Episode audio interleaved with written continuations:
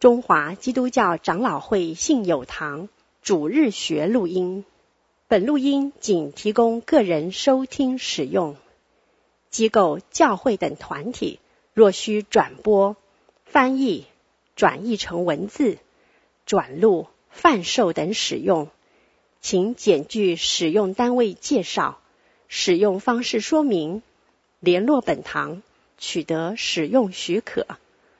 本堂联络电话：零二二三六三一零三五。谢谢。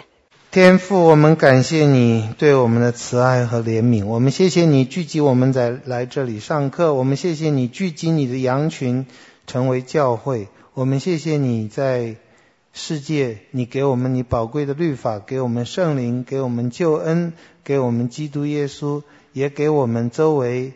我们自己和我们会犯错的弟兄姐妹和世人，主啊，在这一切的生活里面，一切罪恶、可怜的生活里面、可怕的生活里面，因着你的恩典，求主让我们能够生活得更积极。求主让我们知道，我们在这个世上生活，不是在等死，也不是在无奈，我们是见证你，我们是在各种情形下光明的、有力的见证你。我们见证的不好，我们也感恩，因为你有恩典，你有赦罪之恩，你有更新的恩典。我们为这一切献上感恩，也呼求你继续帮助我们每一个人。奉耶稣的名祷告，阿门。好，弟兄姐妹平安。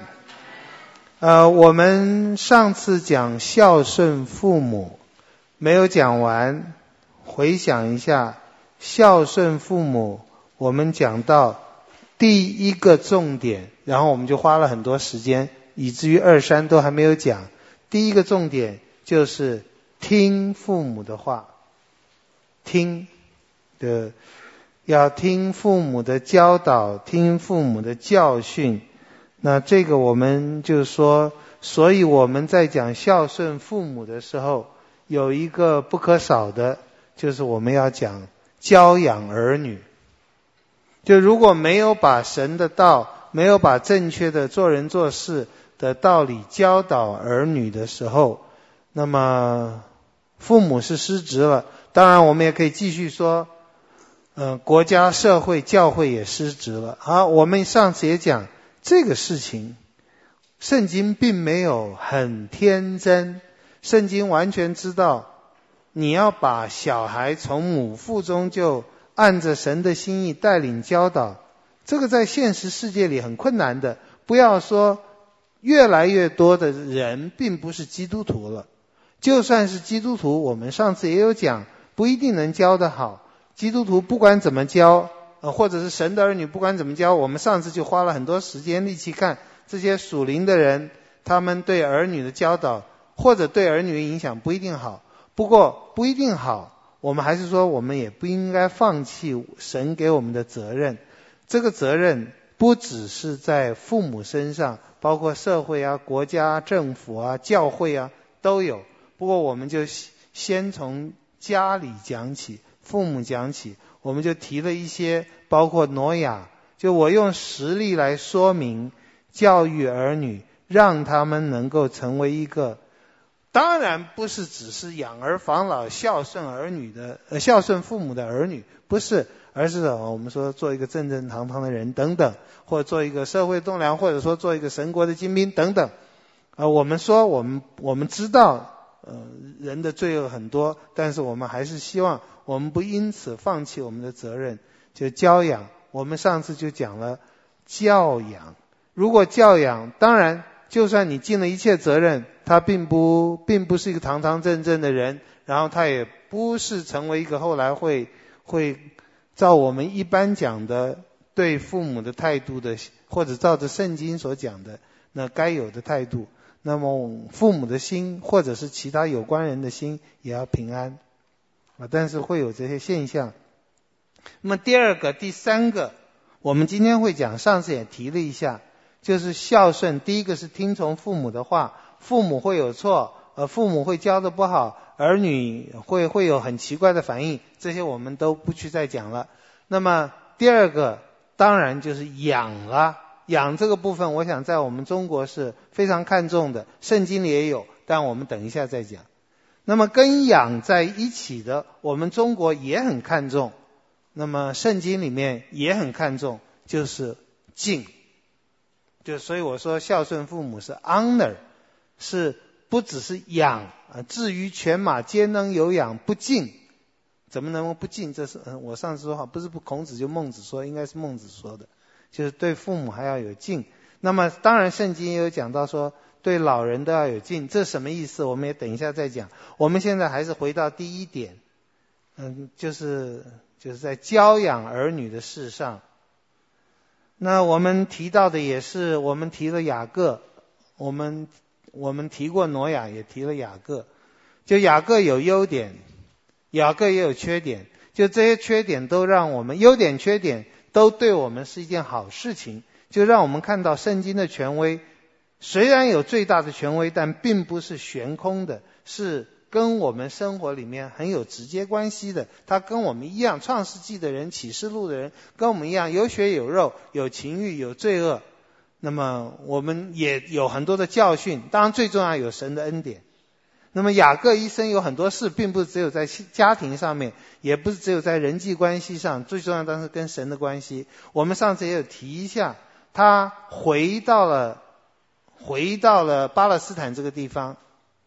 问题并没有停止，他的他的一生里面，在母腹中不快乐，跟哥哥相争，然后在他成年的过程中不太快乐，因为父亲显然不太喜欢他，然后母亲的教养好像也不是很理想，就是父母都偏心，这我们上次有提过。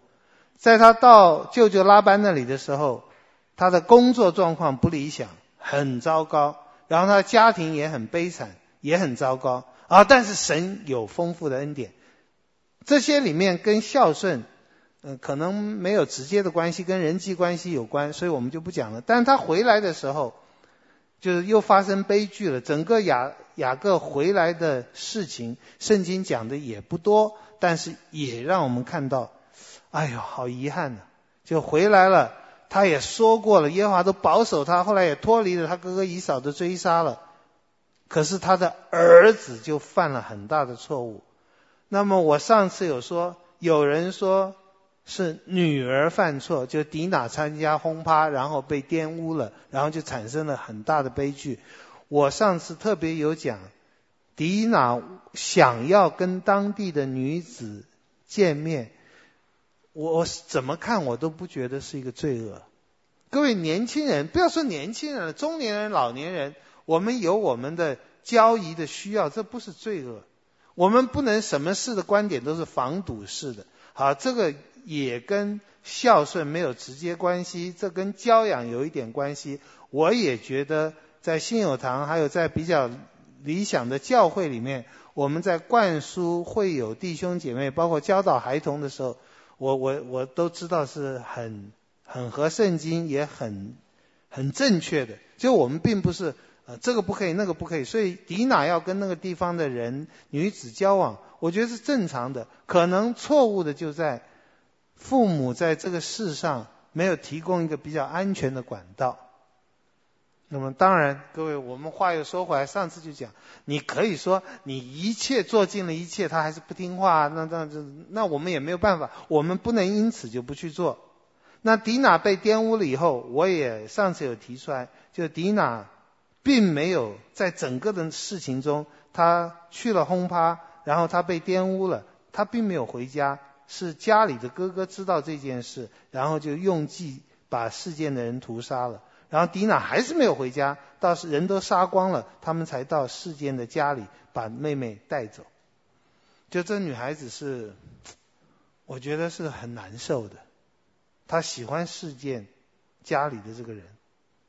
他有有没有一些什么教养父母教养失败的地方？我想也有，但圣经没有给我们足够的资料去去去说什么。我只是单单就迪娜要见跟当地的女子在一起，甚至我都觉得很好，他还不是想跟男人在一起，跟男的在一起也没有什么不好。我们有青少年的往来，这是应该的。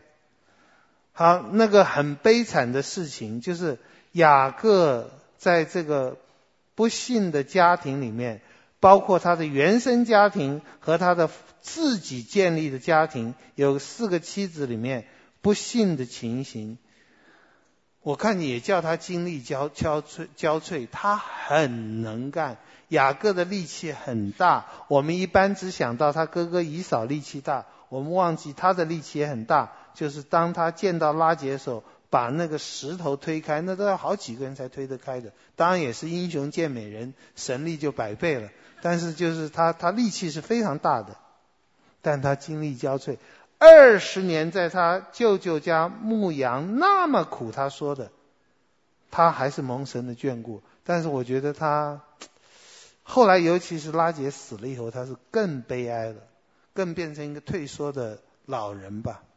所以这些事，你看到雅各就采取一种，就是他好像不能做什么，他也管不动他儿子了。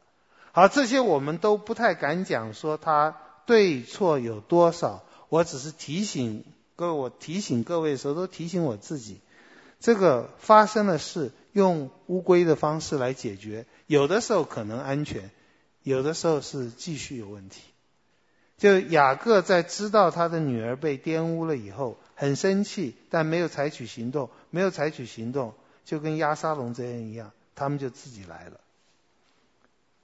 你看二十七节哈，就是在，嗯，就我们上次没有讲完的创世纪，是不是三四章？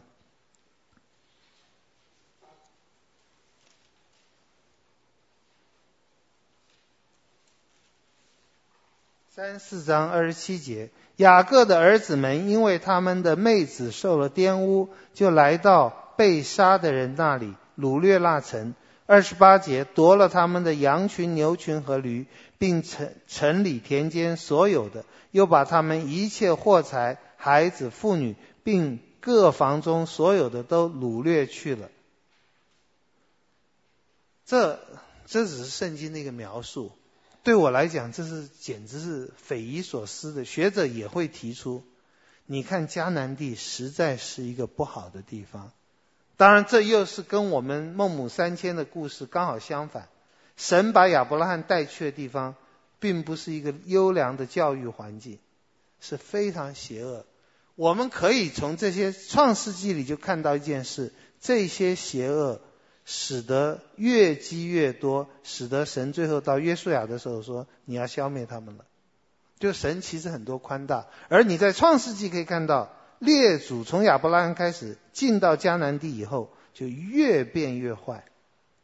这时候变得这么残忍，这都是一群一群，就是会用诡计，然后用刀剑，然后把示剑城都杀光了，人都杀了，而且抢了。三十节，雅各对西面和利未说：“这个西面和利未是老二、老三，你们连累我，使我在这地的居民中，就是在迦南人中和比利洗人中有了臭名。我的人丁既然稀少，他们必聚集来击杀我，我和我全家的人都必灭绝。那么儿子还不知道多严重，儿子，他们怎么可以这样对我们的妹妹？”当然，这里也有一点提醒，就是即使在创世纪里面，那时候还没有十诫，即使在迦南地这个地方，即使是雅各的儿女，也没有什么教育，包括宗教教育、家庭教育。我觉得这是人放神放在人心里的，就是性行为的随便，包括婚前，即使婚后有，就是即使从一而终。是，是一件不幸的事情。我说这个，就是我上次有提过，因为有些人觉得婚前性行为没有关系，只要从一而终就好了。那各位，这些试探在年轻人中非常多。哎呀，好虚伪啊！那就差那一张纸有什么关系？不不不不不，即使雅各的儿子也觉得。嗯，在没有婚姻前发生这个事情是不幸的，这是插出来的话，我们也是提一下。好，你看下面一章就是三十五章第五节，这时候神出来出手救了雅各，就是带他去还愿。第五节，他们便起行前往伯特利啊。神使那周围城邑的人都甚惊惧，就不追赶雅各的众子了。就不追赶，就是雅各躲过一劫，算是算是，因为你把一个城的人杀了，你还想要很平安，就他的儿子实在是太糊涂了。雅各的事，最后再讲一点，这一点实在是一个父亲的错误，我可以体恤到，但我也求主帮助。就我们还是在讲孝敬父母。让我们从教养儿女，让我们从自己被教养来讲起。雅各有四个妻子，雅各只爱拉结。雅各有十二个儿子，雅各只爱约瑟和便雅悯。你可以有很多的理由，包括我们看到其他的小孩都不成器，包括我们特别看到西面和利未。很残暴。雅各到晚年给他们祝福的时候，还有说这样的话，很残暴。可是各位，公平教养里面，这就不是孝敬而已，这也不是教养儿女而已，这是对人对事公平正义是需要有的。基督教没有因为爱而忽略这个。当雅各家绝了粮，派儿子去埃及买粮食。西面被扣留到那里，宰相说要看到便雅悯才能够把西面放掉，否则不能回来，也不能够再去买粮。这是哎，你的儿子被什么伊斯兰国扣了？对了，他们需要一亿赎金，你付不出来。但是如果他说，不需要一亿赎金，你另外一个儿子来给我看一看。当然我，我想，伊斯兰国的状况可能不一样了，埃及要文明多了。但雅各就不准便雅悯去。那这我们也能懂，他是一个老人。好，各位，我们现在讲照顾老人、孝顺父母，呃，是的，可能大家都会有一个，就老人很固执，雅各真固执。全家饿死没关系，西面在埃及被砍头没关系，当然也不会被砍头了。约瑟不会砍他头，我只是指现实的事事情来比喻一下。雅各就是不让便雅悯去，因为他实在太宠爱他了，这是他命根子，这我都能了解。我只是说在教养儿女的时候，不是知识上的问题而已，有一个就是我们的公平。对每个儿子儿女，我不觉得我们要一样相同待遇，因为有的人身体健康，有的人身体比较不健康，不健康你多给他盖两床被子，不是偏心。有的男孩子女孩子也有不同的处理，这也都是。但我们真求主帮助我们有个公平的心。你知道雅各不但不让便雅悯去，雅各说的话是什么？从他说这个话里面，你就可以看到这个家十二个儿子会恨成相恨成这个样子，实在有原因。这原因雅各难辞其咎。四十二章三十八节，雅各说：“我的儿子不可与你们一同下去。”我的儿子就是便雅悯。我的儿子不可与你们一同下去。他哥哥死了。只剩下他，他若在你们所行的路上遇害，那便是你们使我白发苍苍、悲悲惨惨的下阴间去了。哈，他不让卞雅敏去嘛，然后他如果卞雅敏死了就惨了。啊，这好吗？这我们都能体会。可是你你你你心痛不痛？你是雅各的其他儿子，听了你心痛不痛？我点出来。我的儿子不可与你们一同下去，这什么意思？我们是谁？我们不是你儿子哦。我儿子不能跟你们去，你们是外人。我儿子不要跟你们一起去，你们不是我儿子。你跟你的两个儿子讲话说，这我儿子不可以跟你一起出去吃东西。另外一个儿子听了会怎样？你看到雅各的心。就是教养上，我只是提出这一点了，求主怜悯。好，雅各的事我不再提了。各位，我我希望这些没有岔开，我都是希望跟孝孝敬父母，而孝敬父母跟管教养育有关系。啊，约伯记一章五节，宴席的日子过了，约伯打发人去叫他们自洁。他清早起来，按着他们众人的数目献燔祭，因为他说恐怕我儿子犯了罪，心中弃掉神。约伯常常这样行。啊，这些事情因为圣经透露的也不太多，我们也不能够推太多。约伯的儿女常常有宴席，这是不是吃喝玩乐太多了？我不敢说。如果是错误，约伯就约伯记的记载应该是约伯就说：“哎，你们吃喝的日子太多了，嗯，不要吃喝这么多。”但似乎没有在吃喝的事上责备。事实上，你要从另外一个角度来看，哦。这个兄弟姐妹年纪算是比较大了，还一起吃喝聚集啊，也算是不错。但是约伯，就这里我们能看到一个我们可以有的学习态度，应该就是对上帝有敬畏，而且可能儿女大了，的确我们没有办法教命令儿女敬畏上帝，只能提一下，然后自己做一些事。约伯常常这样行。好。另外，我们现在在圣经里面，嗯、在讲箴言，里面其实最多的就是这个，最多的就是父母要教导儿女。呃，箴言一章八节，我儿要听你父亲的训诲，不可离弃你母亲的法则。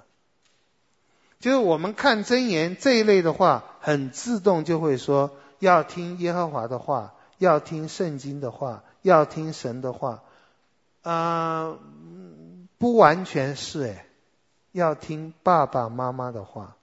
而当然，爸爸妈妈不等于上帝，会犯很多错误。这我们一讲一开始讲权柄就讲了。但是父母需要有一个心，神的话是从我口中而出的。所以在箴言里面。或者是旧约的时候，或者在圣约的神学里面，或者就包括我们长老会里面讲到婴儿洗，讲到教养孩童这些事，都有好像父母是有神赋予的一些地位，好像那个父母有的时候在某些权威上，好像跟神赋予的君王的权柄是类似的。父母没有生杀大权。嗯，或者在旧约好像有的时候有一点犯大错的时候，但是父母要好像把神给他的话和教导教导他们。箴言二十三章二十六节：我儿要将你的心归我，你的眼目也要喜悦我的道路。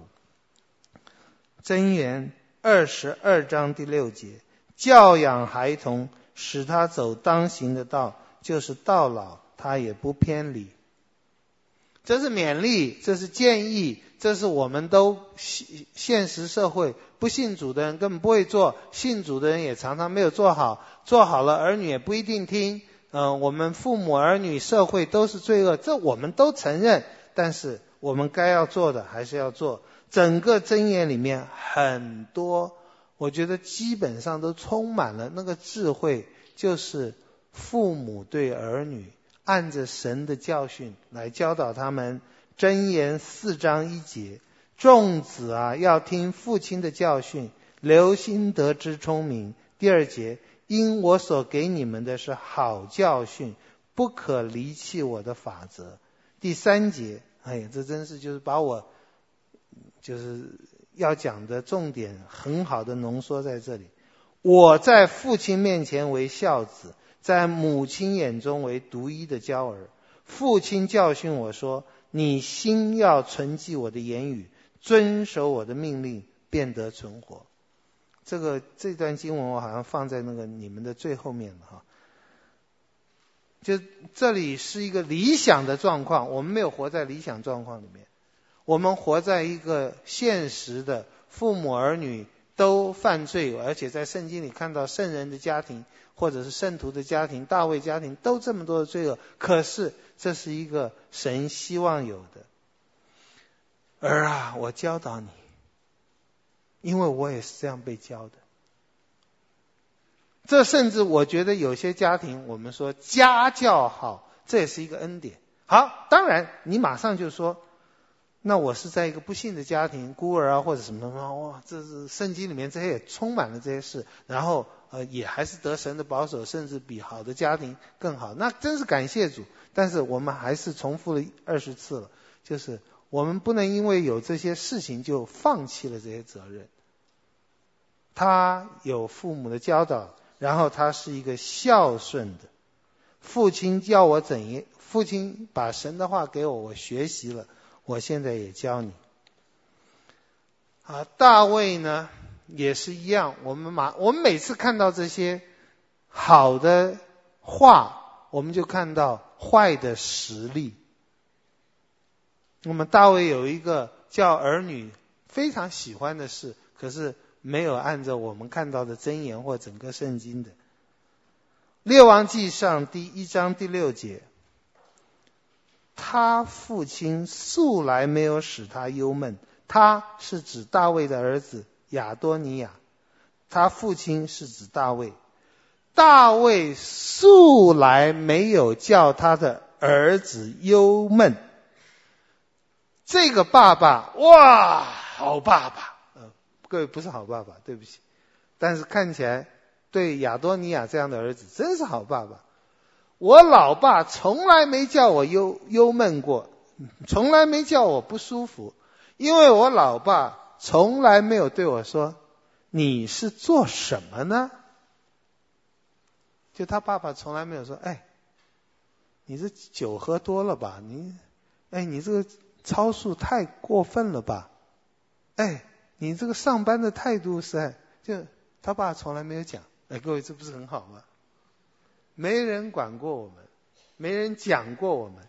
当然你知道这不好，就是亚多尼亚到最后跟其他的亲、其他的那些悖逆的儿子一样，很麻烦哈。好，那我们这个孝顺的密切相连的前一步，甚至我们花最多时间的，就是教。教下面一个孝顺就是养了，那我们就不去讲。父母对儿女的养了，我们就要讲儿女对父母的养了。那这些也都要灵活运用。经文马太福音十五章第四节，神说当孝敬父母，又说咒骂父母的必治死他。你们倒说，无论何人对父母说，我所当奉给你的已经做了供奉。他就可以不孝敬父母，这就是你们借着遗传废了神的诫命。那么，所以看起来，耶稣也提醒我们会会犯这个错误，会借着敬钱为理由。好，这些都要灵活运用了。我你不知道看过没有？就是戴德生跟他妈妈在。港口分离的时候，那母子之痛啊！那么他妈妈实在在船开出去的时候受不了了，就大哭。他说他一直记得那个哭声。他是很孝顺的，但他不不能了，因为上帝把他带到中国来了。啊，就是我们不能够拿这些例子，或者是错误的以为我这样就要做戴德生，其实你是想离家出走，哦。或者其实你是不想尽到孝顺的责任，这都有了。各位，圣经里的任何例子、任何的教训或者属灵伟人，我们人通通可以把它扭曲。人的罪就在这里。但是耶稣也在这里讲，我们不要，这神给我们的一个责任，要养父母。这些当然啊，我们也又想到啊、这。现在社会很难啊，多半我们还要父母养我们啊。起码就住的来讲，我我各位我不是不知道年轻人的生活的艰难。这个我们在同工在一起谈话的时候，和弟兄姐妹谈话的时候，这是常常听到的。就是我们当中的年轻人刚刚毕业，那个拿的薪水又那么少，然后那个工作的时数又那么长，这这都是问题。这些问题，嗯、也是实用伦理学里面。不过我们在讲孝顺父母，就孝敬父母或奉养父母，我们就不去多讲了。我听到有人跟我讲过，哎呀，我觉得真的很对。其实这也是圣经上的话，你要有那个心啊，有那个心就有那个行动，有那个心，就所以我们求神保守我们的心，这应该也是箴言里的话啊。对每个人，包括对父母，有那个心。生活艰难是真实的，但是神要我们这样做，奉奉养啊，就是。孝顺孝敬父母，第一个是从听他的话，那听他的话是父母需要把教导的职职责放在心里。第二个就是去养，养也是就是一有一种就是有一种有一种心嘛。第三个就是其实 honor 孝敬父母的一个。我不知道是不是最重要，我想前两个都重要，就是敬。那以弗所书六章二节，保罗讲的也是这个字，要孝敬父母，使你得福，在世长寿。这是第一条带应许的诫命。当然，诫命都有应许，也有警告。不过圣经里特别把这件事讲出来，我自己觉得我是非常需要需要学习的。那这个敬里面呢？当然也不是只是对父母啊，我们也在上一次讲过了。呃，任何一件美德，我们都需要有神来调整，包括孝顺父母，在我们中国传统里很好。但是如果变成一个家族主义、血缘至上的话，也就是跟我关系亲一点，我比较爱，别人就没有了啊，那也是不应该的啊。我们应该有一种这个。公平、慈爱、广及众人的事，哈，但是我们这不去谈它。孝敬父母，对父母的敬，其实圣经里面也有讲到对老人的敬。提摩太前书第五章第一节，不可严责老年人，只要劝他如同父亲，劝少年人如同弟兄。二节，劝老年妇女如同母亲，劝少年妇女如同姐妹。总要清清洁洁的啊！这我想清洁是跟最后一个有关，因为异性这个劝告相爱的时候，总是有一些需要防备小心的地方。但是我要讲的是，为什么不可严责老年人？好像他的意思可以严责少年人、中年人、青年人，为什么不可严责老年人？那很多时候，也许。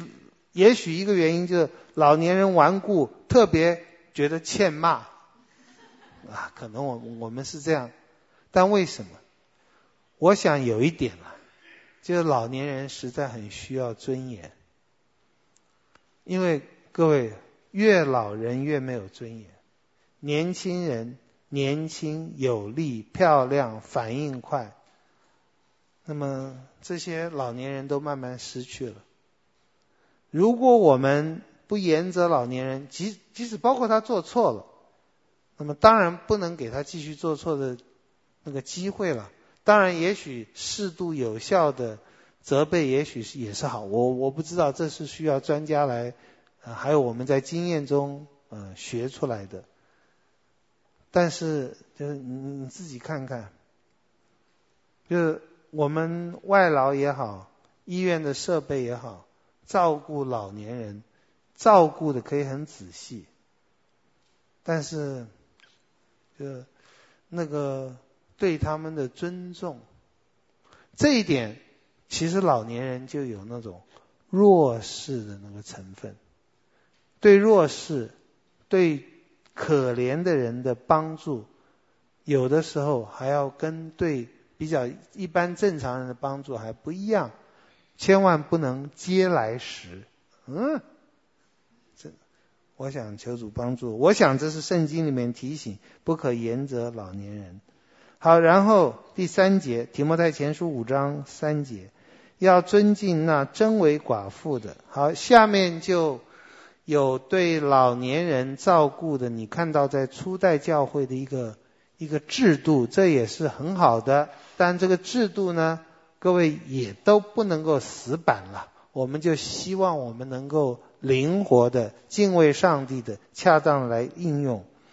看起来下面所讲的这个经文，看起来在保罗写信给提摩太的时候，我们感谢主。教会已经有一个制度了，这个制度是对年老寡妇的照，就是照顾。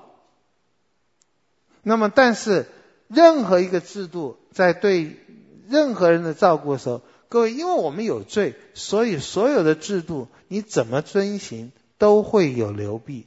就是这也再一次就是我们没有办法因律法称义，因为总是做的不完全，总是有流弊。任何一个良法美意。都会有它的漏洞，都会被罪恶来扭曲。好，我看起来这里的要写的大体上是在讲到说，教会在那时候已经有个制度，会照顾老年的寡妇，那么会把这个寡妇名字放在名册上。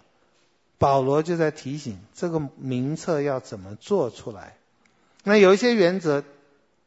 第四节，若寡妇有儿女或有孙子孙女，便叫他们先在自己家中学着行孝，报答亲恩，因为这在神面前是可悦纳的。这也灵活，并不是说，就跟现在有一些呃美国政府的一些保守派人士说，照顾老人不是社会和政府的责任，是家庭的责任，家庭第一。这原则没有错了，保罗也是这样讲的。但是，当然可能很多情形下，政府和社会需要出力气的。不过这里他就在讲到说，我们在教会里面，如果寡妇还有家人，家人要先负起这个责任。好，各位，这个都不能死板，包括你的上班、工作啊等等。啊，就是他在这里，就是有个原则，先教儿女行孝。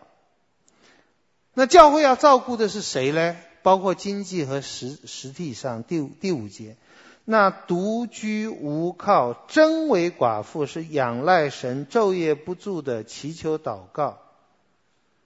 就是有人哈，这里寡妇了，我是不知道。就这里有寡妇的描述，真像传道人了。就除了祈祷传道以外，就不那个昼夜不住的祈求祷告仰赖神。当然，恐怕不只是一个工作。我觉得这个我我会把这个经文跟路加福音是不是十八章那个被欺负的寡妇连在一起？那个被欺负的寡妇不是被对头欺负吗？后来耶稣用了一个话，跟这里好像，神的选民昼夜呼求他，所以这里这个寡妇仰赖神，昼夜不住的祈求祷告，可能也表示他的生活处境是天天都很难，没人可以靠，而不只是说他在为教会祷告啊什么这些哈。好，第六节，这各位也不要误会了哈。但那好宴乐的寡妇，正活着的时候也是死的，这就有个歌剧的名字：风流寡妇，死寡妇。啊，不要开这种玩笑哈，这是不好意思。就好像保罗在在在在在这样说，这个是因为保罗在圣灵默示下绝对没有要侮辱人的意思，但是他在提醒，就是呃。这也是就是福利政策用错的时候。如果教会也好，国家也好，社会也好，给一个年富力强或者有工作能力的人，让他可以不工作就天天吃吃喝喝，这是会让人走到死亡的路上。对吧？这这是保罗的意思了，就是你你现在。没有家要照顾，没有人要照顾，没有事要做，你就天天从别人那里得到了一些资助，天天厌乐，那这个是不好的。第七节，这些事你要嘱咐他们，叫他们无可指责。啊，这个要嘱咐的事情，上面有讲，下面再讲一次。第八节，第一个要看顾亲属，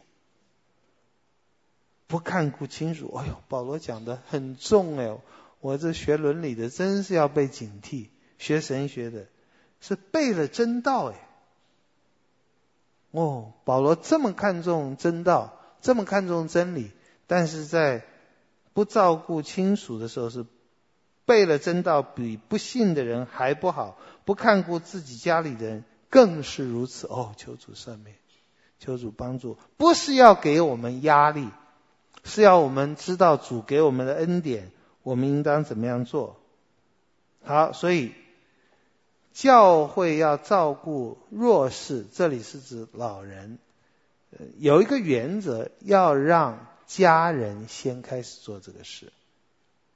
家人，那实在没有家人了，上面讲，那就登记在册上。这个册呢，应该就是那种，就是现社会局的哪些是定期要帮助的，现教会做这个事。年必须年纪到六十岁，从来只做一个丈夫的妻子，又有行善的名声。就如养育儿女、接待远人、洗圣徒的脚、救济遭难的人、接力行各样的善事。好，这也希望各位不要死板了。哦，我是以前都是荒唐的日子，但现在实在是无家可归了，很可怜了。嗯，我就没有希望了吗？因为我以前从来没替人家洗过脚，从来没有救遇救济遭难人，从来没有接力行各。各样的善事，各位，这其实也就是说，社会福利的政策不可以滥用。一个是家人要尽到责任，一个是你自己过去是不是一个，就是让教会知道，对不起，我用这个字，配得这样照顾的人。我们千万不要把它想成一种功德或者一种。考试的标准，但是的确，人能够付出，那么然后有神所使用的机构能够照顾是好的。好，我不不去多讲，各位去思想。我们求主帮助我们，能够平常多有这些没接力行各样的善事。十一节。至于年轻的寡妇，就可以辞她，因为他们情的情欲发动，违背基督的时候，就想要嫁人。千万千万，这句话要讲清楚。如果不讲清楚，我看很多人真是会跌倒了。想嫁人就是违背基督诶。那么我们男女平等一点，想娶妻也是违背基督啊。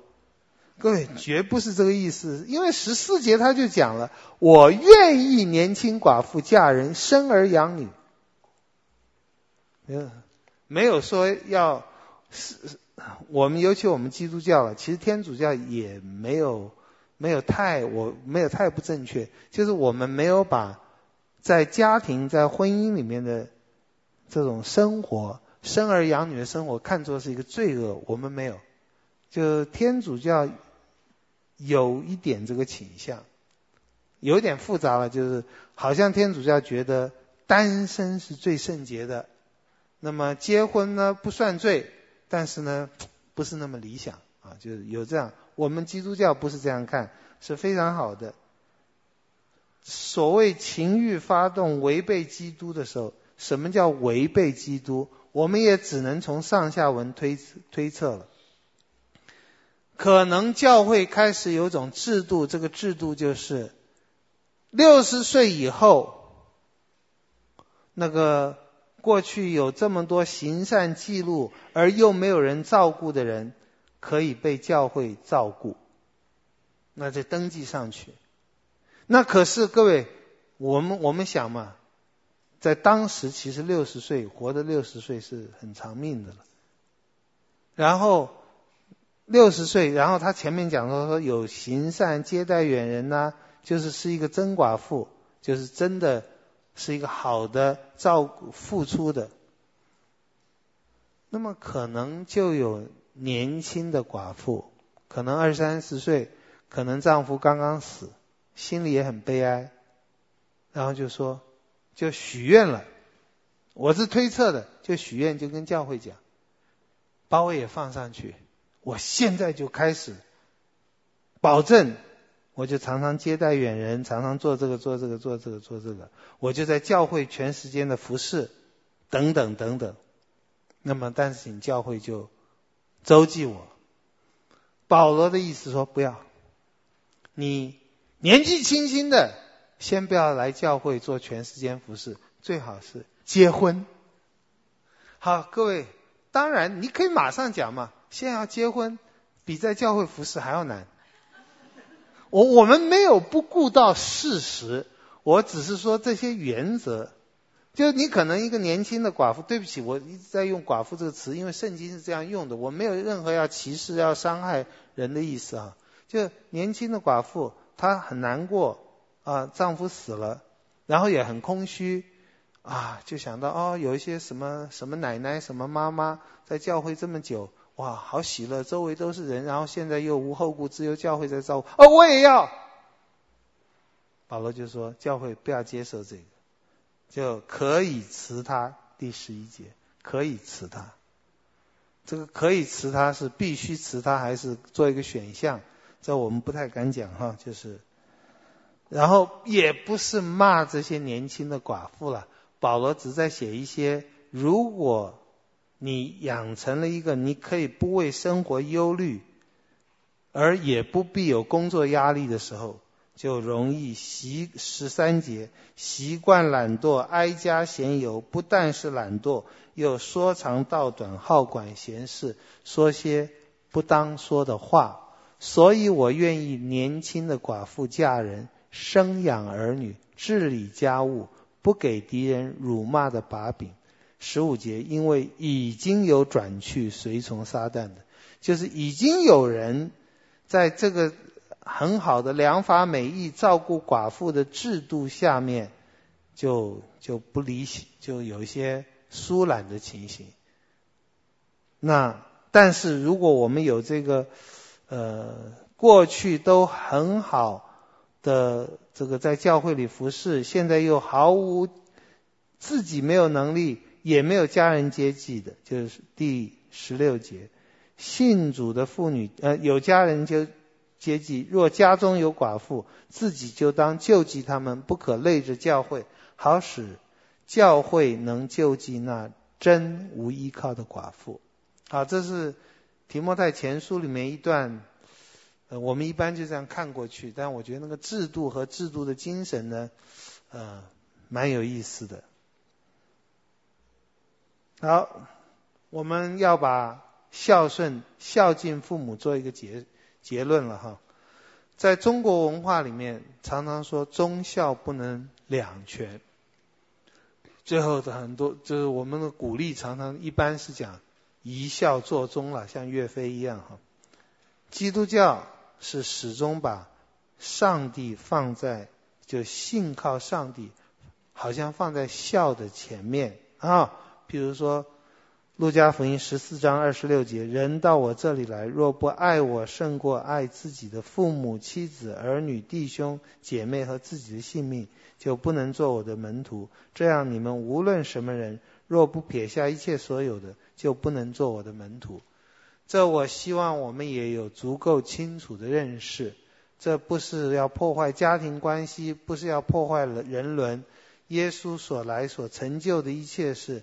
成就救恩，成就律法，而不是废掉律法。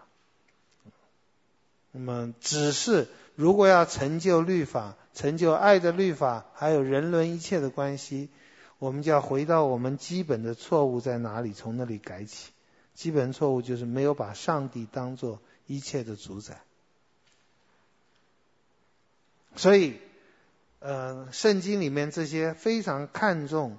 甚至把看重对上帝的关系还看重更多，比对家庭的、父母的都看重的，并不是要毁掉人伦。我觉得我们应该有足够的认识，包括圣徒，当然也有一些负面的例子，包括很多的圣徒，包括很多的我们的属灵榜样，他对神是那么忠心，但是跟人的关系、跟家人的关系，包括戴德恩跟他母亲感情真是好，他们通信真是很勤的。我们求神帮助。那么孝孝敬和神好像有冲突，因为好像要就是我们上次也讲亚伯拉罕献以撒的事情了，好像有冲突。我们求主让我们看到没有冲突。神是要成全这些，神是要成全这一切。当然，征战常常是有的。那么另外一个，孝敬和婚姻好像也有冲突。这个古今中外都是这样，尤其婆媳之间的冲突。那么这个，呃，我今天也要提出一点，就是平常你们听到的，我就不去再讲了。嗯、我们我们有一点。我需要讲一下，从创世纪就开始讲到，好像也是婚姻比前面是上帝比我们的父母重要，这没有看清父母撕裂人际关系的意思。婚姻圣经的教训好像也比父母重要，因为从创世纪二章二十四节就讲，人要离开父母，与妻子联合，二人成为一体。后来耶稣也讲过这个话，保罗也讲过这个话，好像婚姻就尤其在西方也造成了一种小家庭制度，就一旦结婚了就离开父母了。所以我们中国人早期也一直觉得西方人不孝顺嘛，后来觉得哇，这小家庭制度真是真是太好了，不跟婆婆一起住是很好的啊。那好，不不要不要讲这个这些事情，就是。耶稣讲这话，我想制度上也是了。小家庭制度是比较好。所谓小家庭制，就是一个屋檐下最多只有两代，没有三代了。但现在我们也会说，在罪恶的世界，在经济的困难很多的状状况中，有的时候可能需要这些，有这些现象，三代同堂，甚至四代同堂，可能会有极多的不方便。那我们就是在罪恶的世界，靠着上帝的恩典来做事，所以求神帮助我们。好，不过我要说，离开父母与妻子联合，二人成为一体，固然有鼓励小家庭制度，是这样，没有不孝顺父母，但是有鼓励小家庭制度。可是我觉得有更重要的。嗯，路德记第二章十一节，波阿斯回答说：“自从你丈夫死后。”凡你向婆婆所行的，并你离开父母和本地，到素不认识的民中，这些事人全都告诉我了。波阿斯跟路德讲：“哇，你很了不起。”但是注意，路德离开父母可不是结婚哦。路德离开父母不是结婚，你可以说他是愿意孝顺拿阿米。而且更重要的是来投靠耶和华以色列的神。就我觉得我们在任何事上把这个事要看重啊，就是所谓离开父母与妻子联合，嗯，我觉得任何事，包括这句话，重要的是跟神有更多的认识。好，这一堂的结束哈，就是我要把这个在我们平常在婚礼里面。常常听到的，嗯，做一点说明哈。婚礼里面我们最常听到读的就以弗所书第五章。第五章第二十二节讲妻子要顺服丈夫，然后丈夫是妻子的头，如同基督是教会的头。然后二十四节教会怎样顺服基督，妻子也要怎样，凡事顺服丈夫。然后又讲到，做丈夫的要爱你们的妻子，正如基督爱教会，为教会舍己。啊，就是我们一般在婚礼里面读到的，妻子顺服，丈夫要爱妻子。第二十八节，丈夫也当照样爱妻子，如同爱自己的身体。它中间我刚刚没有读的就是，基督，呃，就是要用水借着道把教会洗净。那么我们也应该如此。然后三十一节，为这个缘故，人要离开父母，与妻子联合，二人成为一体。啊，康牧师，这我们都很熟悉了，很熟悉，我知道。但是他在讲什么？注意啊，从创世纪开始，人要离开父母与妻子联合。那里一直在讲，到新约一直在讲，是指这个男人离开父母。好，这也不重要。重要的是这句话，在以弗所书第五章婚礼常常读的经文。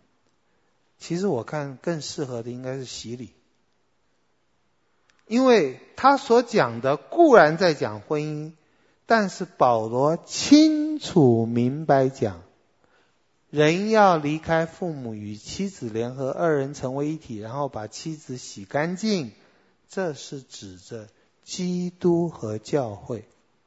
所以我可不可以大胆的讲，基督要离开天父来跟我们联合，是这段话的重点。经文上我这样解释有错误吗？人要离开父母，基督要离开天父，与妻子联合，基督与妻子与教会联合，把教会洗净。我是指着基督和教会，就是我的意思就是，神差遣他的儿子来跟我们的联合，是要我们圣洁良善的。这个关系你用在夫妻身上也对，但是我看这个经文里面要表达的是，一方面上帝舍了自己儿子的伟大，一方面讲到基督对我们的那种迫切的要来洁净我们跟我们联合的部分。好，这跟孝顺父母或者说别的没有很多关系，我只是提出这一点，就是我们平常讲到顺服啊什么夫妻的，有啊可以那样用，不过。这是保罗讲的，这是指着基督和教会讲的，所以还是可以在婚礼里面继续念这些，因为我们已经念了几千年了。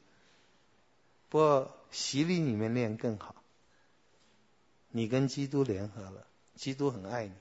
可能还是要补充一下了，就是，我想我们也不必多补充了。各位，我讲的都是。就是希望提出一些我们忽略的地方。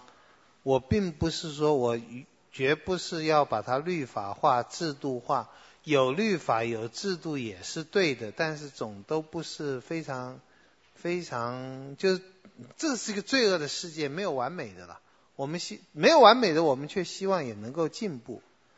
呃，我就我刚刚最后讲的这个经文呢、嗯、你的解就是向来的解释就是应该是小家庭，英那个社会上面的社英文就是 nuclear family 小家庭制度，不跟父母在一起的，就这个我觉得是对的。虽然我提出来这个经文最重要的，可能跟所有经文一样，最重要还是在指我们跟基督的关系，但是并不是说。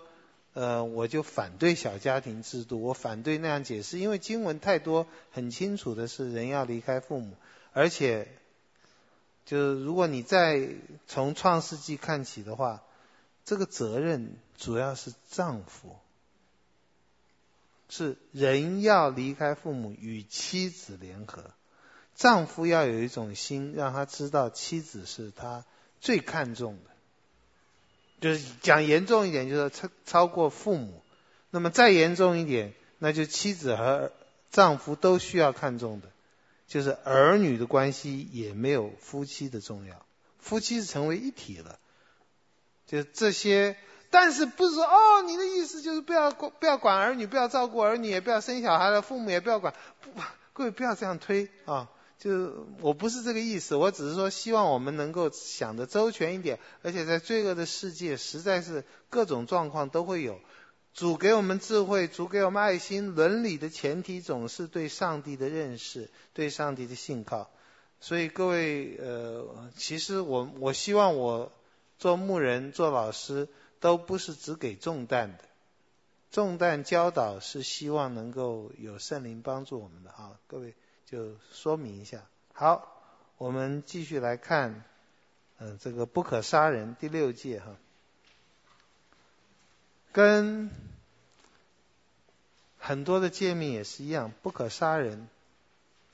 这个诫命我们也不需要多讨论嘛，就是不要杀人嘛。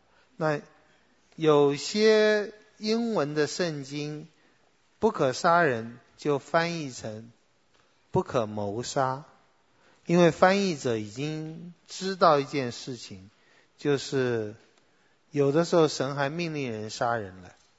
而神命令人杀人，人不杀的时候，神还很生气。我们等一下也会讲这个扫罗的事情，就是，嗯、我们更是觉得很难过、很遗憾，常常也不知道怎么解释的。包括神要亚伯拉罕杀以撒，包括神要约书亚把整个的迦南人消灭，所以问题就开始比较复杂了。我想这个问题呢，就是在我们当中的年轻人。我们当中，尤其就不只是年轻人了，年轻人比较容易有这种人道的思想。我没有说不好哈，各位很好。那么或我们当中，嗯、我觉得学社会啊、法律这些的，看起来比例上这个人道的精神就多一点。不可杀人的命令，如果你照直接翻译是 “thou shall not kill”。连人都没有，那也不可以杀鸡杀鸭啊！我不是开玩笑的，你不可以流上帝所造东西的血。就是有些素食主义，不是什么佛教徒，也是这样觉得的。就我们当中，如果觉得这很离谱，啊，求主让我们也能聆听啊，为什么他们会这样想？不可以，不可以杀。所以今天有一点要讨论的就是，有人根据不可杀。这个经文，特别是就是出埃及记二十章十二节这个第六节，有人根据这个，觉得我们应该废止死死刑，我们应该废止战争，我们应该在任何情形下不动武，包括自卫。嗯，我的印象很深刻。我们在念神学院的时候，有一个门诺会的牧师，很好的牧师，可能你们当中也有人认识。他台语讲的之溜，他来上课，那么他就表达了。这我们在登山宝训的时候，就下一季的时候再再看的时候也会看，就是表达了这个，有人打你左脸，右脸给人家打，就他们门罗会是和平主义，绝不动武。既然神说不可杀人，我们就不杀。那么你当然说不杀，可是他没有可是，就是自卫也不可以，包括保护妻子儿女。有强盗来了，有什么？你有枪可以打他，你打不打？那个就我们女同学马上就问了，她说不打。那怎么对对得起自己的？就他们更不会有枪了。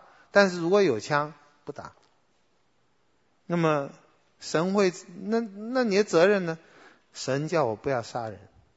各位千万不要觉得这些人是愚蠢的，千万不要这些人觉得他们的大脑少了一根筋。就是我觉得他是非常认真门诺会的，这个在教会历史上也有。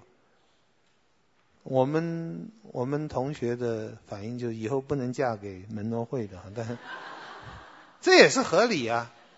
各位，其实这些事就是有点好笑了，但是其实就是我也再一次在讲到说，律法没有办法叫人称义。我们活在罪恶的世界，你再好的想法都还是实践的时候会有一些问题。好，我们现在来想想看，不可杀人的命令，为什么这么多人就说不？越来越多的人，我是觉得台湾还能够。多久执行死刑不知道了，就是你们看世界的潮流是慢慢都废掉了，就死刑是废掉了。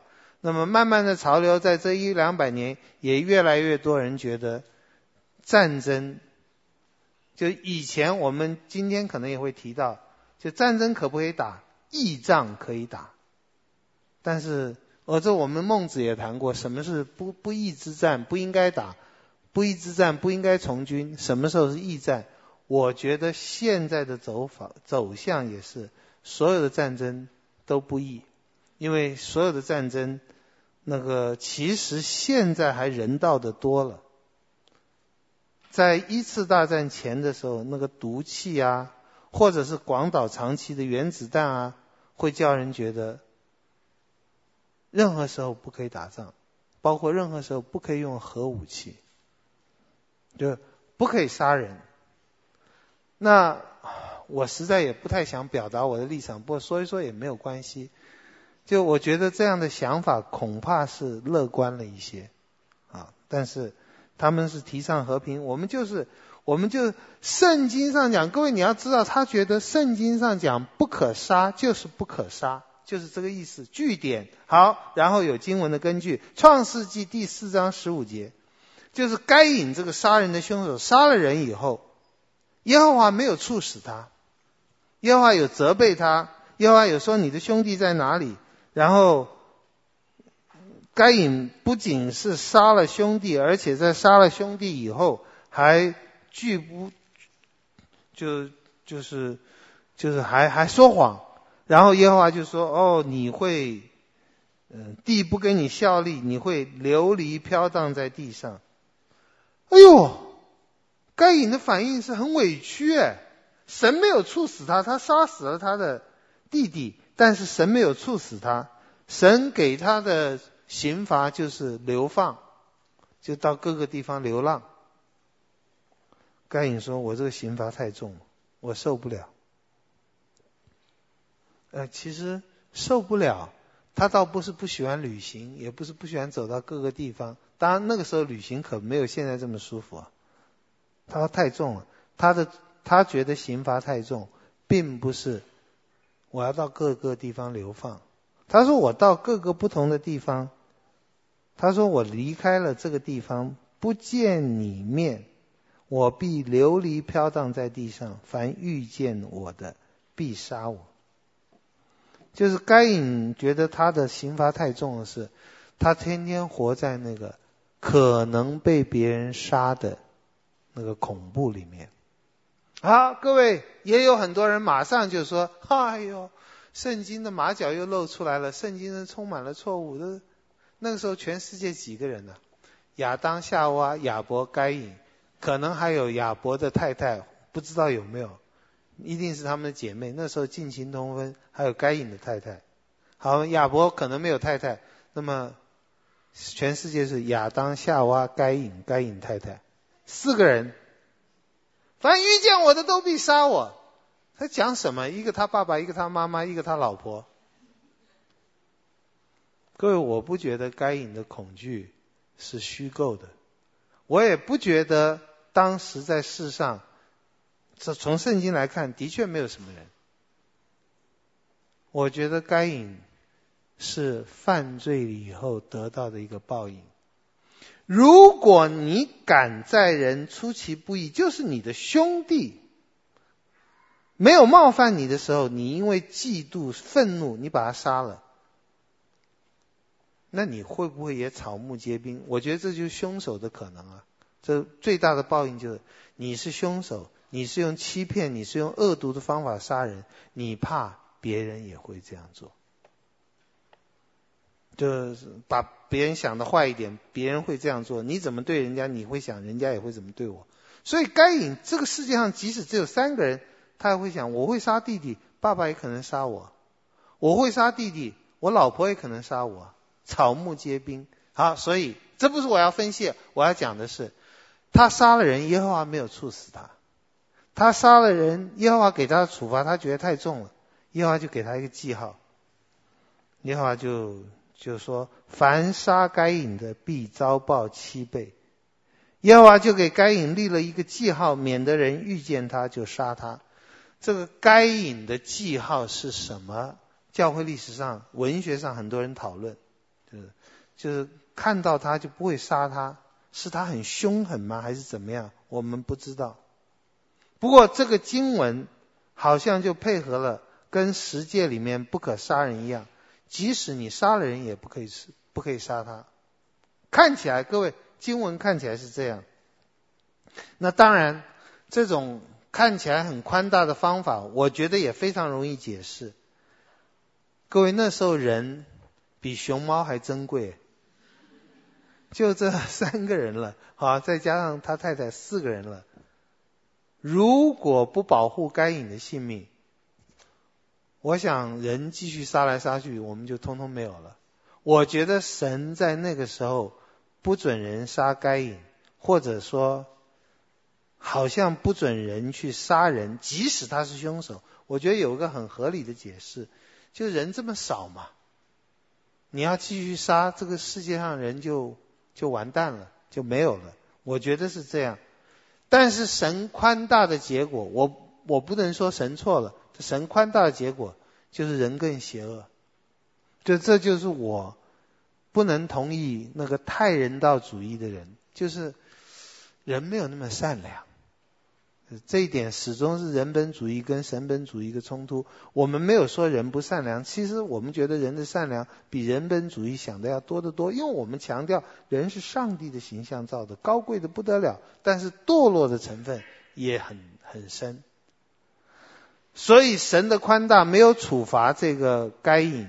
我的理由是那时候人很少了，不能够消灭他，而且那个时候以杀止杀。那么天就是你，你就很快就看到亚当夏娃全家都被互相杀杀光了。嗯，因为因为那个凶性一起来，报复的心一起来就就不可以，所以就没有说就是不可以杀人。那可是结果就是像我们上次也提过的，《创世纪》四章二十三节，拉麦就变得很凶，然后杀该隐的会遭报七倍。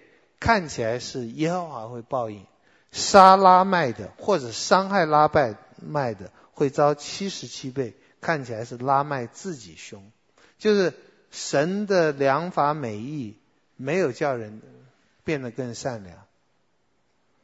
那个反就是要废掉死刑的人，常常也觉得说，你看有那么多的死刑，并没有改善那个社会的那个风气啊，并没有。我觉得这个统计这个逻辑是不通的，因为你并不统计数字，不能统计有多少人因为有死刑而不敢去杀人。你没有这个问卷，你不会问一个可能的一个杀人犯，你是不是因为有死刑所以你敢杀人？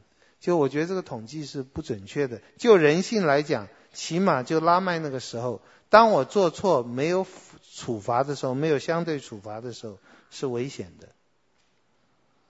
但是的确，你在创世纪里一开始看到耶和华对该隐保全他的性命，没有处死，甚至拉麦说了那么多的坏坏话、自大的话，耶和华也没有责备。然后甚至到了创世纪第九章第五节，耶和华禁止人被害命，流你们血害你们命的，无论是兽是人。我必讨他的罪，就是像个人的弟兄也是如此。凡流人血的，他的血也必被人所流，因为人造神造人是造自己的形象造的。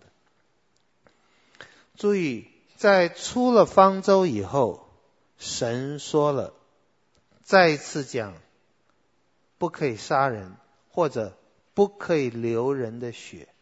包括野兽，如果流了人的血，那个兽也要被杀掉。问题是，你流了人的血，谁来讨你的罪？谁来杀你？我，耶和华，不是被害人的家属，也不是政府。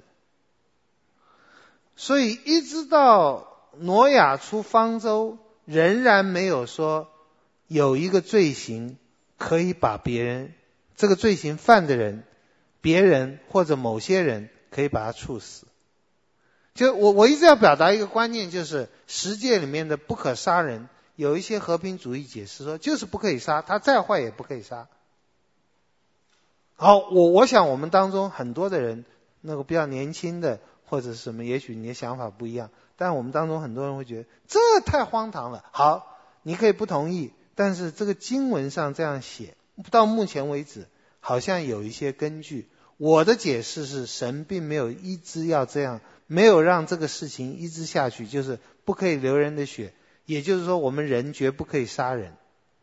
我觉得到后面讲得很清楚，在自卫啊或者对什么什么情形下可以杀人，或者处罚很严重罪犯的时候可以杀人，但是那种人道主义就觉得绝对不可以，我是觉得不恰当，但是他们引的经文，基督徒的人道主义引的经文，我们是需要去想的。到后来人越来越多了，这个世界上的罪恶也越来越多了，那么各位你觉得，当发生杀人的事情的时候，怎么解决杀人犯的问题呢？你你你你想要怎么解决这个问题？就如果现在的社会，或者你现在在台湾，有有凶手、有凶徒，包括吸毒的，包括强奸人的，包括就是喝醉酒的，或者包括有些人就是很暴力的，他杀了人。我们问两个问题：第一个当然要防范他怎么杀我们；第二个，当他杀了，我们要怎么办？在一直到我想到四世纪的时候，到四世纪恐怕都还没有那么清楚的规定。这就是政府或国家产生的原因。你们念念政治学、念法律的时候，可能会谈到这些东西。就是在原始的自然社会里面。那个社会，那个世界，没有政府，没有权威的世界，有的人觉得，哦，那是天堂，没有人来管你。那是就是卢梭啊、老庄啊都觉得，没有政府的世界是最好的，人照着自己的意思做，大家会很和睦的。政府是不好的，然后文明也是不好的。那么可是。嗯，就是这种所谓 state of nature 自然的状况，就是没有政府的状况呢。学者也会说，我觉得应该也对了。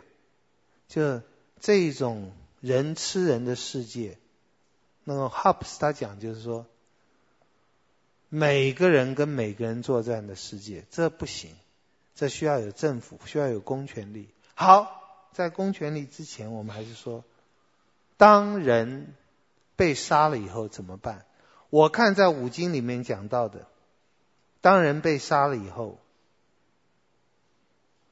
家人要报仇，没有政府，家人要报仇。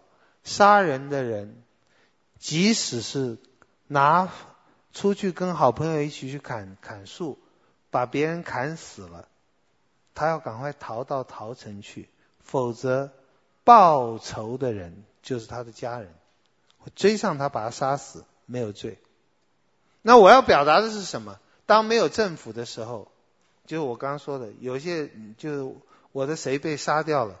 各位那个时候，其实就是我们小的时候，我们小时候，我们男生觉得最过瘾的时候，就是美国的边疆有坏蛋，有那些拔枪很快的坏蛋，大家都怕他。到最后就另外一个拔枪很快的把他干掉了。那我们最希望就另外一个是多么好的人。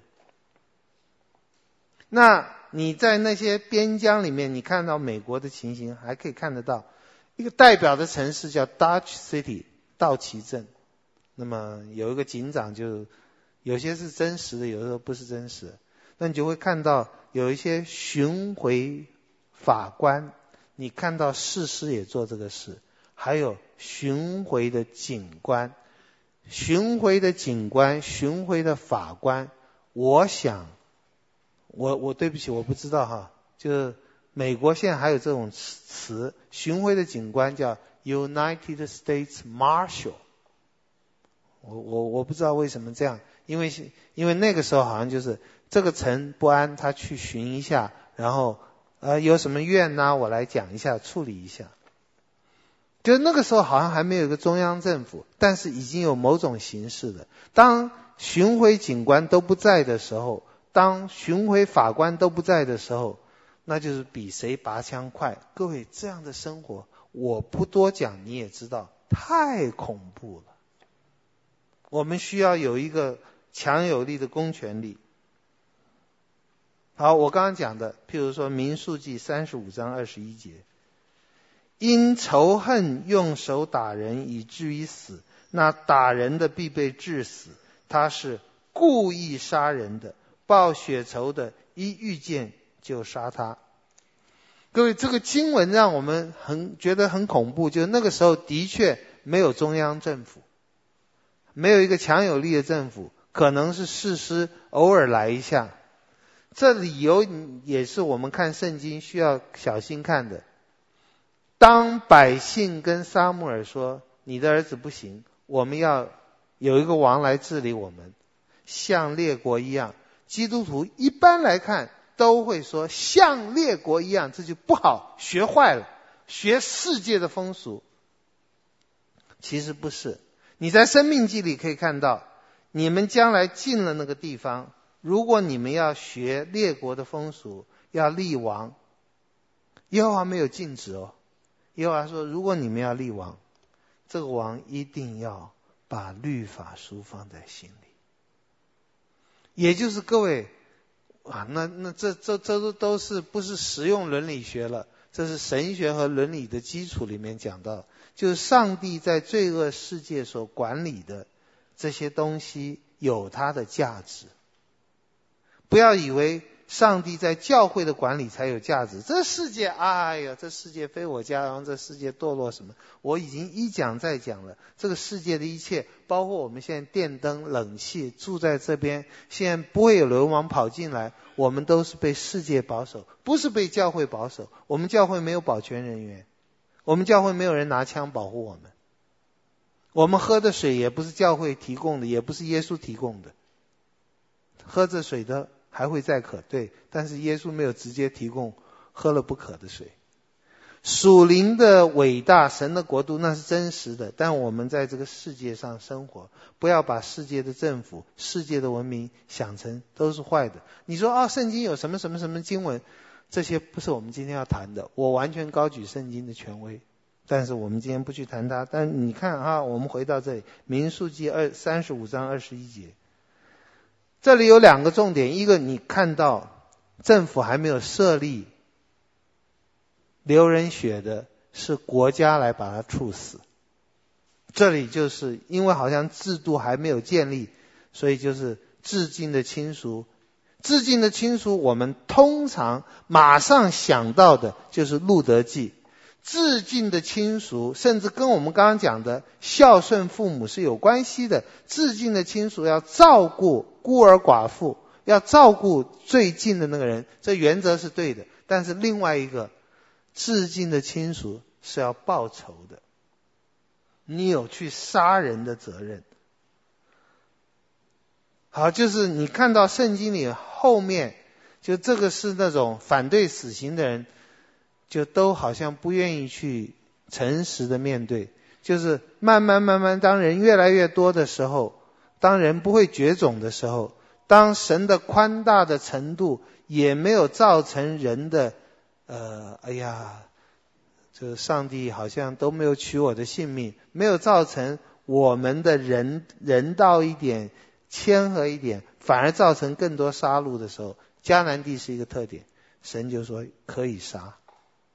甚至要杀，那么一开始是报血仇的亲人，那还是恐怖的，那就是罗密欧朱丽叶的家庭也是这样，就是法公权力都没有地位了，就是我们自己来执行，包括这句话，这里后来当然有公权力了，我一直觉得政府的设立，那包括我们在罗马书十三章，等一下也会看到，各位也很熟悉的，政府不是空空配件的，配件就跟。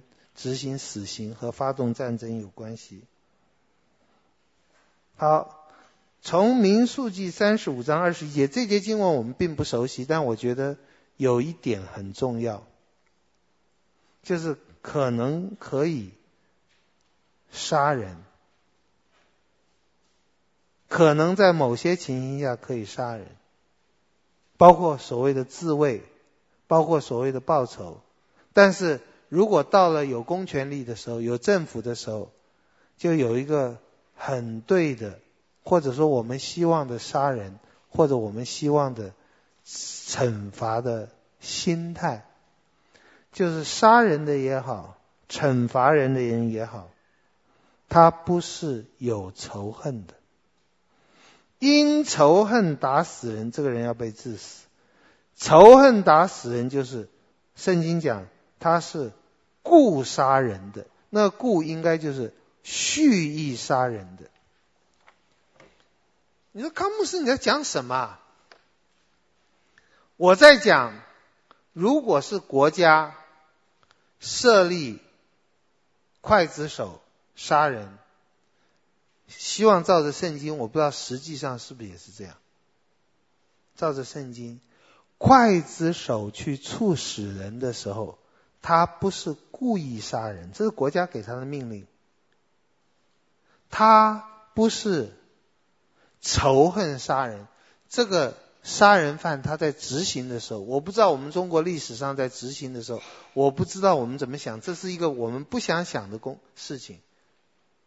哎呀。事实上，各位，我这几天都在想，没有都在想，也在想，那个扑杀禽流感的那个那个鸡是怎么杀？就是就是杀鸡尚且是不是那么容易的事，何况杀人？托尔斯泰也是和平主义，他反对死刑，他还写过一个一个坏蛋应该被处死，结果没有人要杀他，因为太太就就。太不应该了。可是照圣经这里讲，故意杀人、仇恨杀人，这是有罪的。如果不是故意杀人，不是仇恨杀人，就是执行国家公务，另外一个执行国家公务的，各位您可以了解吗？你可以了解他杀人越多越是英雄吗？你说啊，哪有这种事？军人啊，保家卫国啊，岳飞啊。你说哦，这样想一想看。好像又没有怎么样了，就就是，当然，我们的教育应该也是，当你是军人保家卫国的时候，对于敌人，我想不是我们教育，应该全世界教育吧，应该是充满了仇恨，这样才有才有作战的动力嘛。可是我也还是觉得，在基督教的国家里面，哈。基督教国家，那个战争结束了以后，这各位，请你不要觉得我崇洋媚外。在战争结束以后，那个仇恨是立刻停止的。我不是崇洋媚外，美国和日本你就可以看到这一点。起码美国对日本，麦克阿瑟在治理日本的时候，就是没有这种咬牙切齿，你杀了我多少人？事实上。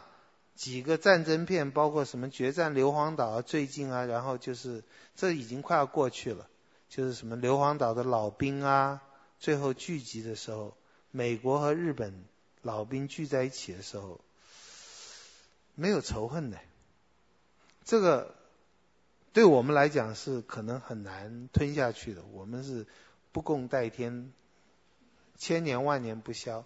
好。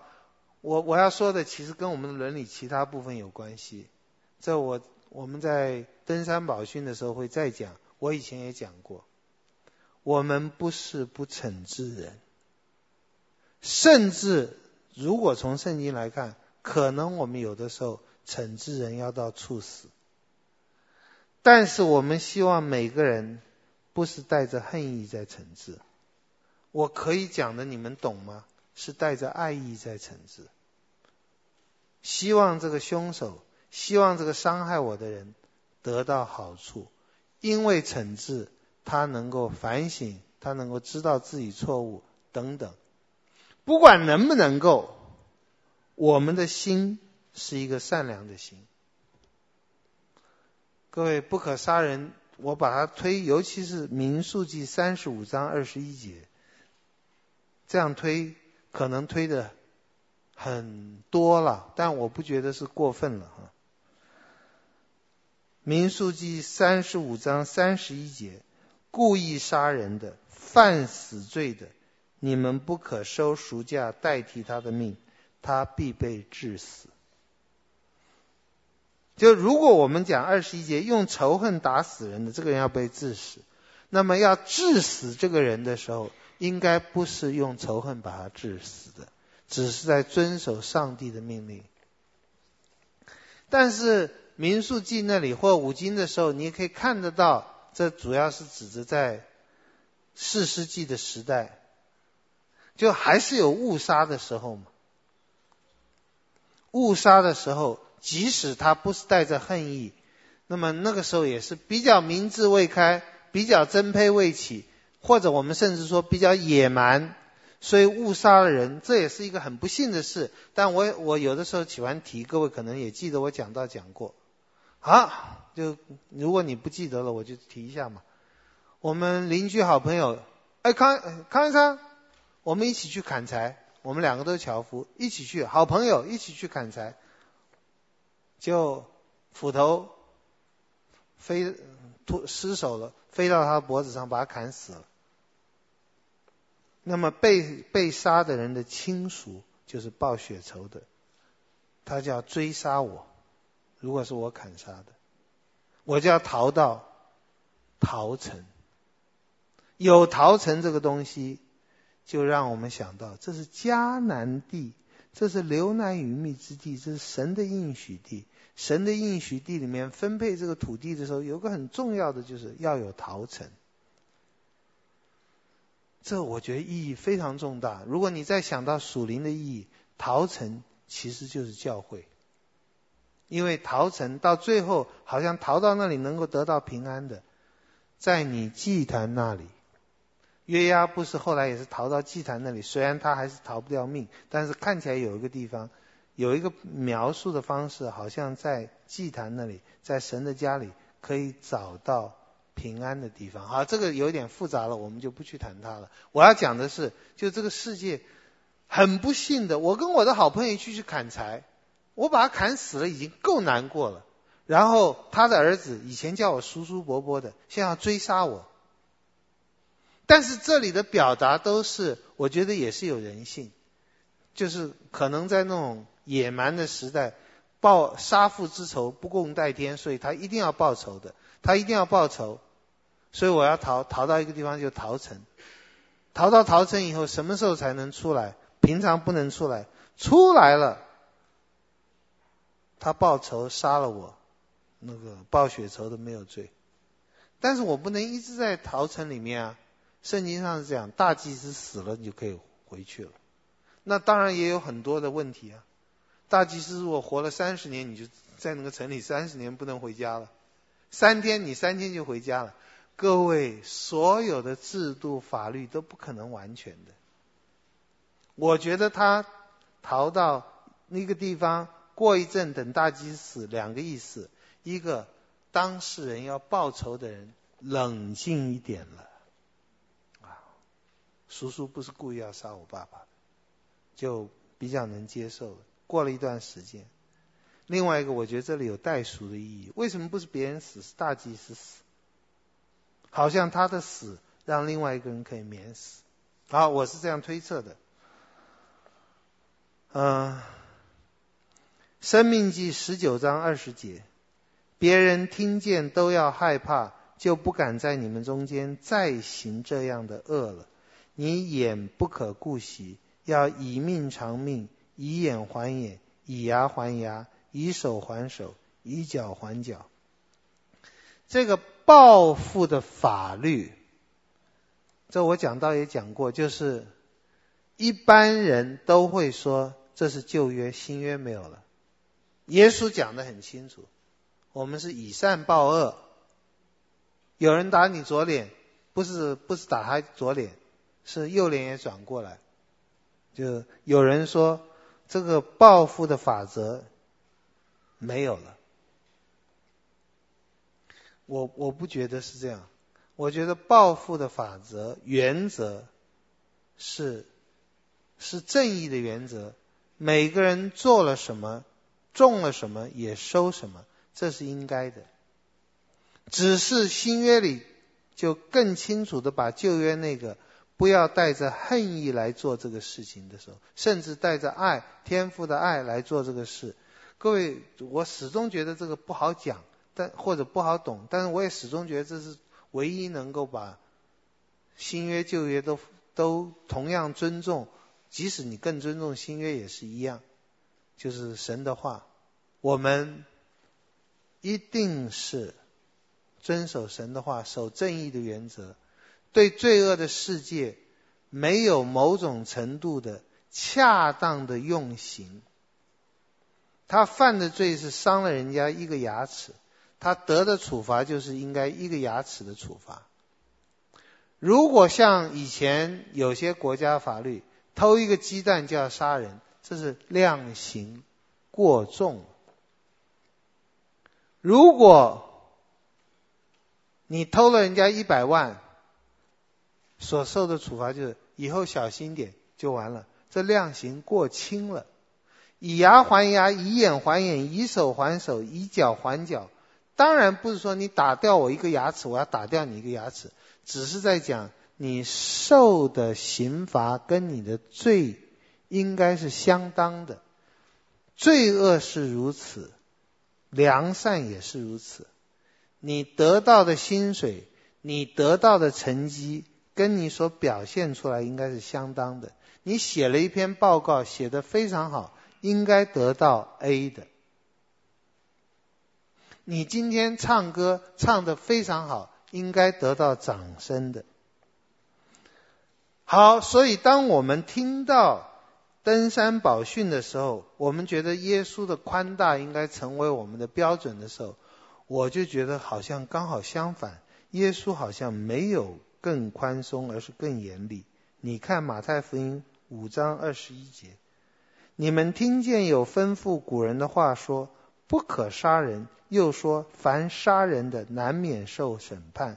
只是我告诉你们，凡向弟兄动怒的，难免受审判；凡骂弟兄是拉家的，难免受工会的审判；凡骂弟兄是魔力的，难免地狱的火。我不觉得耶稣是更宽大了，我觉得耶稣对罪恶的认识和强调那个需要被对付，是跟旧约一样，而更清楚的。那这就也是需要救恩来成全这个事，就是我们对人的惩治处罚一定要有一个心，我们求主让我们不是带着邪恶的态度来做。如果你真的能够接受，我觉得那就你真是有福了。我是带着为他好的态度，为人好的态度来做这个事。就我们在生活中，我们基督徒不幼稚，我们不会说：“哎呀，嗯，没关系了，呃，宽松宽大就好了。”我们不会，我们知道人有很多罪恶，但是我们是。用上帝给我们的爱，上帝给我们智慧，觉得我这样做可能严厉，可能可能是处罚，其实是对他好。这样的心，所以我们在就是我的观点是，在主再来之前，好像死刑，我呃各位不要有个印象，我很喜欢枪毙人呢、啊，没有没有。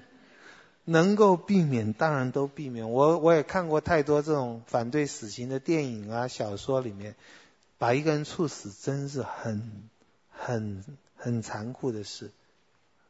但是他犯的罪是不是应该是这个呢？啊，这个应该是他流人血，那个血要被人流。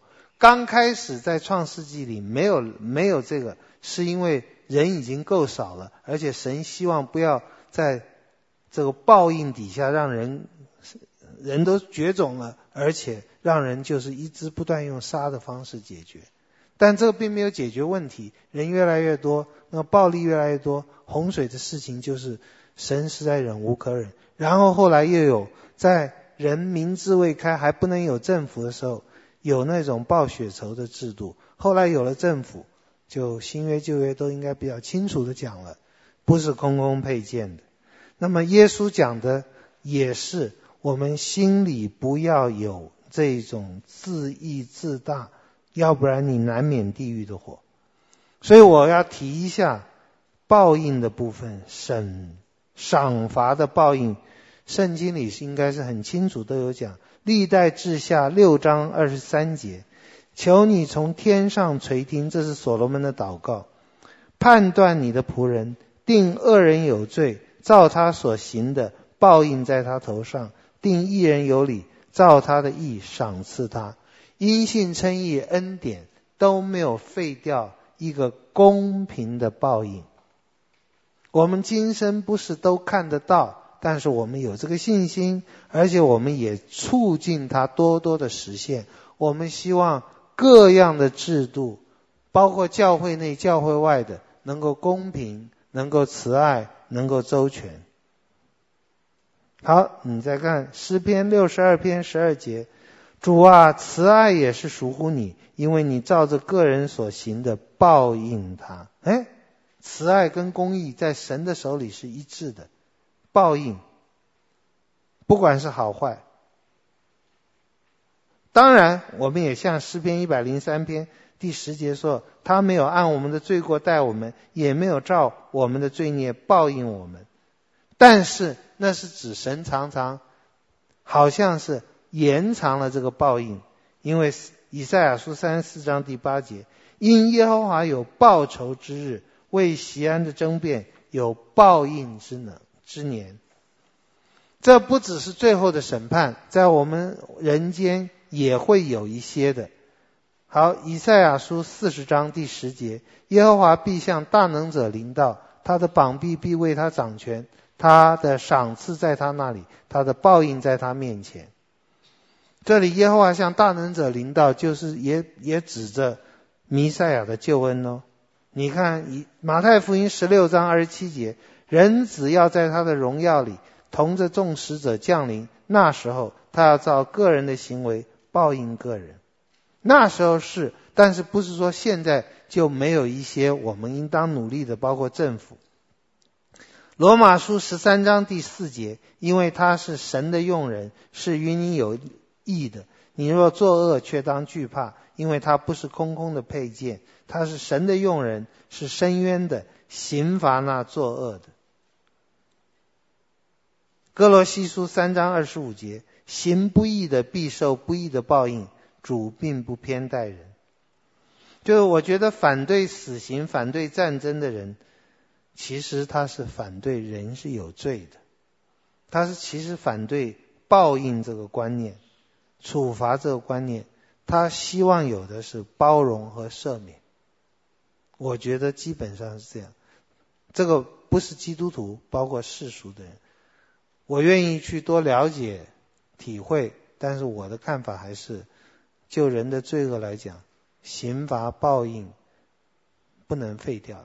好，我们祷告，天父，我们谢谢你的恩典，恳求主怜悯恩待你的儿女，怜悯恩待我们，包括赦免我们的罪；怜悯恩待我们，包括加添我们的力量和智慧；怜悯恩待我们，包括我们能够更刚强壮胆；怜悯恩待我们，包括我们能够更谦卑柔和，都是在你的心意中。谢谢主，奉主的名祷告，阿门。感谢您的收听。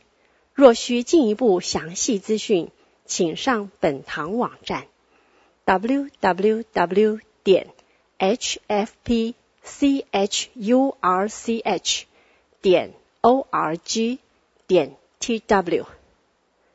本堂地址：台北市罗斯福路三段两百六十九巷五号。谢谢。